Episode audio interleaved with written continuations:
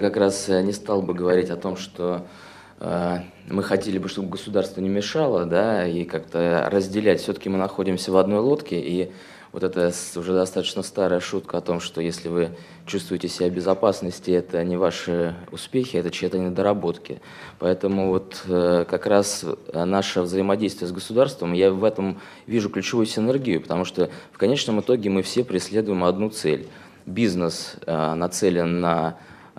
собственно говоря, результат для акционеров, ну, если мы берем, в частности, Норильский никель, а в результате этой, э, этой работы государство получает существенную долю налогов. Хочу заметить, что крупные компании приносят э, в бюджеты ну, достаточно серьезные доли, то есть в размере регионов это могут быть и десятки процентов крупные компании приносят в регионы, это, собственно говоря, социалка, это, собственно говоря, общая наша уже жизнь. Поэтому вот тут очень важно, что вот вы упомянули про пятую статью, э, пятый пункт программы, да, мне сразу это напомнило пятый пункт Вашингтонского договора о коллективной самообороне в случае нападения. Ну, я понимаю, что догадываюсь, о чем идет речь, да,